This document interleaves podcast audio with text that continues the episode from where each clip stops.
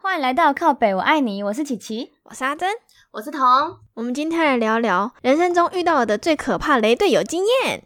我觉得不管你念什么样的大学、什么样的班级，反正就是一定会遇到这种人。而且我觉得也不分年龄，因为我有尝试过换了很多种环境，例如说工作啊、或者是什么，我就觉得说那嗯种人就是会存在在你的生活里耶，不管你再怎么换，就是会。你说很像水蛭吗？扒着你不放那种 感觉。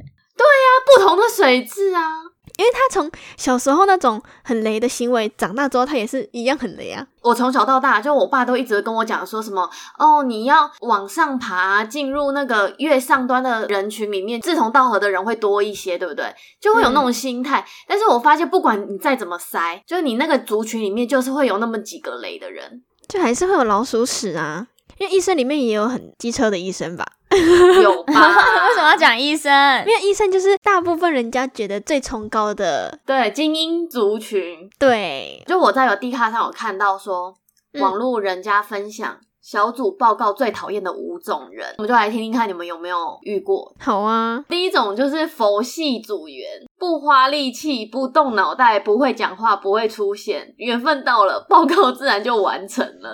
所以这种人是完全没有参与的意思吗？听起来是，不是他自己本身很佛系，但是别人很火大，哎，对对对对，而且别人都已经急到觉得说作业快做不完了，结果你还觉得说啊没事啦，没事啦，反正有人会做，对，总会完成的。其实以前我们大学的时候也会有这种，就是如果通常你被分到跟外籍学生一组的话，嗯，你通常都要自己完成，因为你找不到他，然后可能会有点沟通不良。外籍是指外国人吗？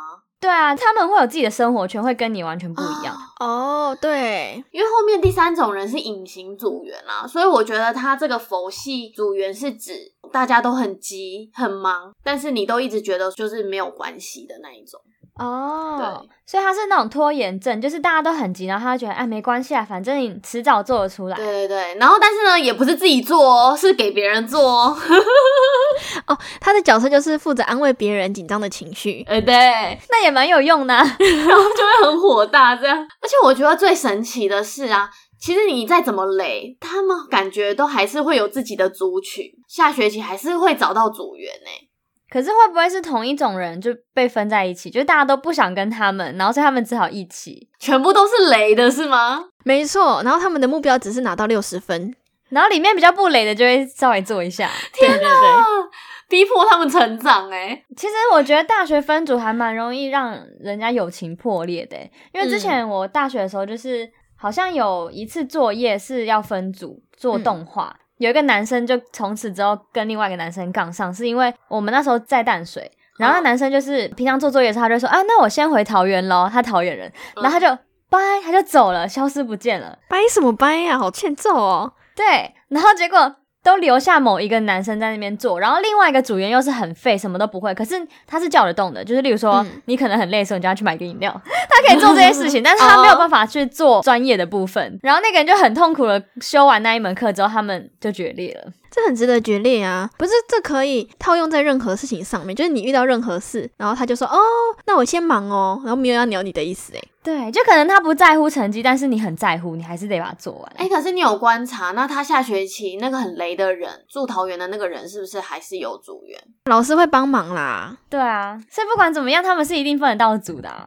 所以最好的自保方法就是赶快跟别人一组。而且你不能有空隙让别人插，有没有？对，我们已经满了，哎、对我们那时候毕业制作的时候，就是好像我们那时候找了四个，老师好像说最好找五个，然后我们就被插入了一个， Oh my god！什么事都不做。对，你们就是没有找满嘛。对，然后他就一直求，一直求，然后所有人一开始就很不情愿，然后啊算了啦，多一个人也比少一个人好。 想说算了啦，反正我们本来也是四个人，多他也还是四个。对， 好啦，第二种人，他说第二种讨厌的类型是我是公主，大家都要配合我，就是那种公主的类型。他说，呃，我明天不行，我要跟朋友出去玩，可以后天吗？因为这一天今天好像会下雨。我觉得这部分我们都 handle 的蛮好，因为我们都有各自的时间。嗯，对，然后就还好，不会像这样永远都是为了这个人改变。欸我之前有听过一个故事，但是我不知道这是不是真实的，因为那时候别人跟我讲的。嗯，就是就我所知，大部分的大学系办公室态度都非常的差，我也不知道为什么，可能是在他们的眼光里，我们学生就是很会提出一些很无理的要求嘛，然后就嗯我们会需要推一堂课，可能是因为他个人时间，他想要排开，可能变成礼拜五休假之类的。嗯，所以他就为了要推那一堂课，然后他就要去跟系办申请嘛，就系办就要叫他提出证明说，嗯、你要给我证明，我才要帮你退，要有正当的嗯理由。那个学生他就说，有人跟踪我回家，如果我出事，你敢负责吗？哦，哎、嗯超强的、欸，你知道吗？因为系办公室是出了名的难搞，然后结果他竟然被说服，然后真的给他签下去。哎、其实如果是我是学校的话，我也不想淌这浑水、是啊，不是？对啊，谁知道他如果真的出事怎么办？我要学起来。有人跟踪我，而且这一个理由还不局限在说你是哪一个时段要退课、哦，就每个时段你都说有人追踪都可以退。 你是要早上吗？对啊，早八可能有人跟着你出门什么之类的。哦，也是哎、就是不管什么时候，其实都蛮危险的。哎、可是我刚刚突然想到一个，可是假如你长得太丑，这个理由就不能用。 为什么？哎、哎、那这样子，戏办如果不让你用的话，他等于你可以告他，因为 等于他觉得你长很丑这样子。对， 你确定有人在跟踪你吗？然后对你就拍桌说你是什么意思？你这什么意思？ 我才不相信有人会跟踪你。请你拿出你被跟踪的证明。可是我在我看来，我就觉得有点公主这样。如果用在这个方面的话，他就会说现在太晚了，我要回家，你们自己好好讨论报告吧，不然我出事你们敢负责吗？对啊，就是这样子天啊啊。懂你意思。然后你跟你同样小组讨论的人，就会觉得 Oh my God，那我们一起回去你家讨论报告。没有，啊他就说，那你对我怎么样的话，谁可以负责？我怎么知道你是真的对我没意思，还是你想对我干嘛？那我们就再找一个人陪同。Oh my God，然后结果每个人都要轮奸他是吗他说，哦那你们两个一起把我按在床上怎么 办？ ？Oh my God，就说不用担心，我是 gay。这样好像比较安全。哎、但是很多男生都以 gay 的名义，然后真的对女生，上下其手，对啊，所以他就会说，搞不好你是假装是 gay 啊，他什么理由都可以说吧。 好了，就让他寄生吧，寄生在你们的报告里面。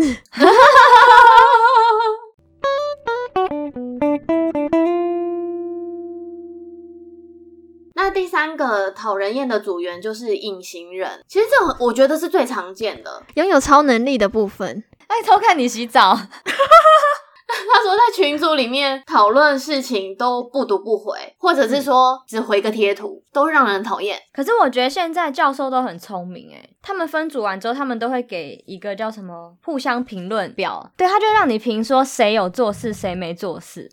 我觉得这个很重要哎、因为有时候你想要拆穿他在这份报告没有任何贡献，有什么管道嘛？没有管道啊。你只能偷偷去老师办公室或写信跟教授讲。可是我不知道他会不会把这当真啊？因为如果就一两个讲，他可能就觉得说不知道能不能信。可是嗯，如果整组的人都是这样写的话，就很明显你没做事啊。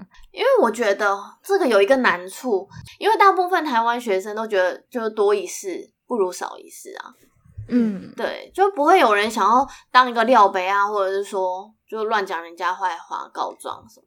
可是这个也不是了北亚吧？就真的他什么事都没做，就虽然说你可以做，但是好像不会很多人这样子跟教授讲。所以现在教授才很聪明啊，都会这样做。嗯，像我们现在读硕士，在美国硕士班也是，每次只要小组报告之后，他都会叫你私底下记东西，就是你要写说谁付出多少，然后做了哪些事情，然后你觉得他很棒的地方，或是你觉得他不好的地方，全部人都要写。嗯有些人就算不想得罪人，他可能也会意思意思，例如说其他人都是九十分，那你可能就八十，那你就很明显地知道说这个人他就是哦比较没有付出那么多。他就是差一点。对我觉得对教授来说，他就比较好打分数。可是，在台湾其实这种方式很少，大概十个报告里面只会有一个教授会要求写这个，因为你只要上缴，教授就要看，嗯他会觉得说天哪，这样又要再看五十个人的东西耶。他有助教啊，嗯哦对啊好了，我们学校没有助教，我们学校穷。学校比较穷 啊， 对，穷错了吗？这社会真的很资本主义欸耶。对啊，而且我有一方面又觉得说，就是如果老师设报告让我们学生做，我又觉得其实他们超偷懒的诶，因为我曾经有遇过那种上课只上半学期，剩下的半学期全部都是分组轮流上台报告，等于说他半个学期都不用教书诶。哎、你知道美国就是这样吗？我现在上的课都是这样，哎、可是我觉得这很偷吃步诶，你不觉得这样薪水很好赚吗？他还是要看你报告怎么样，跟补充一些东西啦。就是哦他会，例如说把整个 textbook 分成五个章节，然后每一组都要报告一个章节。可他大概至少会有五堂课以上是利用学生的报告去教学生。但是因为我的系不行啊，念化学，如果你没教的话，我怎么知道那个化学反应怎么做？啊哦，对哈，对啊，所以也是要看情看况。科系，对，总不会微积分是学生教学生吧？天啊，我还要先看懂那个微积分在写什 么。 怎么可能会？哎、对，那这样的话，微积分就不可能跳章节啦。你前面不会，你后面怎么会？对啊，不可能，所以还是要看情况。好啦，我们科学老师就是这样啦，就是偷懒。好啦，你们科系老师有缺吗？有哎、你要来吗？ 对，也不知道能不能应征上。从头到尾都是哎、同学自己看书哦。对啊，超好的。哎，那第四种类型是什么？第四种讨人厌的组员就是笔电我带的，我爱怎么打就怎么打。他说带着笔电出来讨论报告，但是呢，别人可能说哦这边要删减啊什么的，但是他就说、嗯哦不要，因为笔电是我的，所以他就觉得说他好像有主控权，然后就会造成讨论就是没什么意义这样。那这样就给他决定就好啦。哎，对啊，其实我也觉得蛮轻松的，我就去那边说，好啊，OK，我都没意见。我觉得担心的是那一些可能很在意成绩的人吧，他就会觉得说哦哦你这样弄可能会让我成绩不好。那就吵架啊， 当场吵架啊。直接回去拿自己的笔电。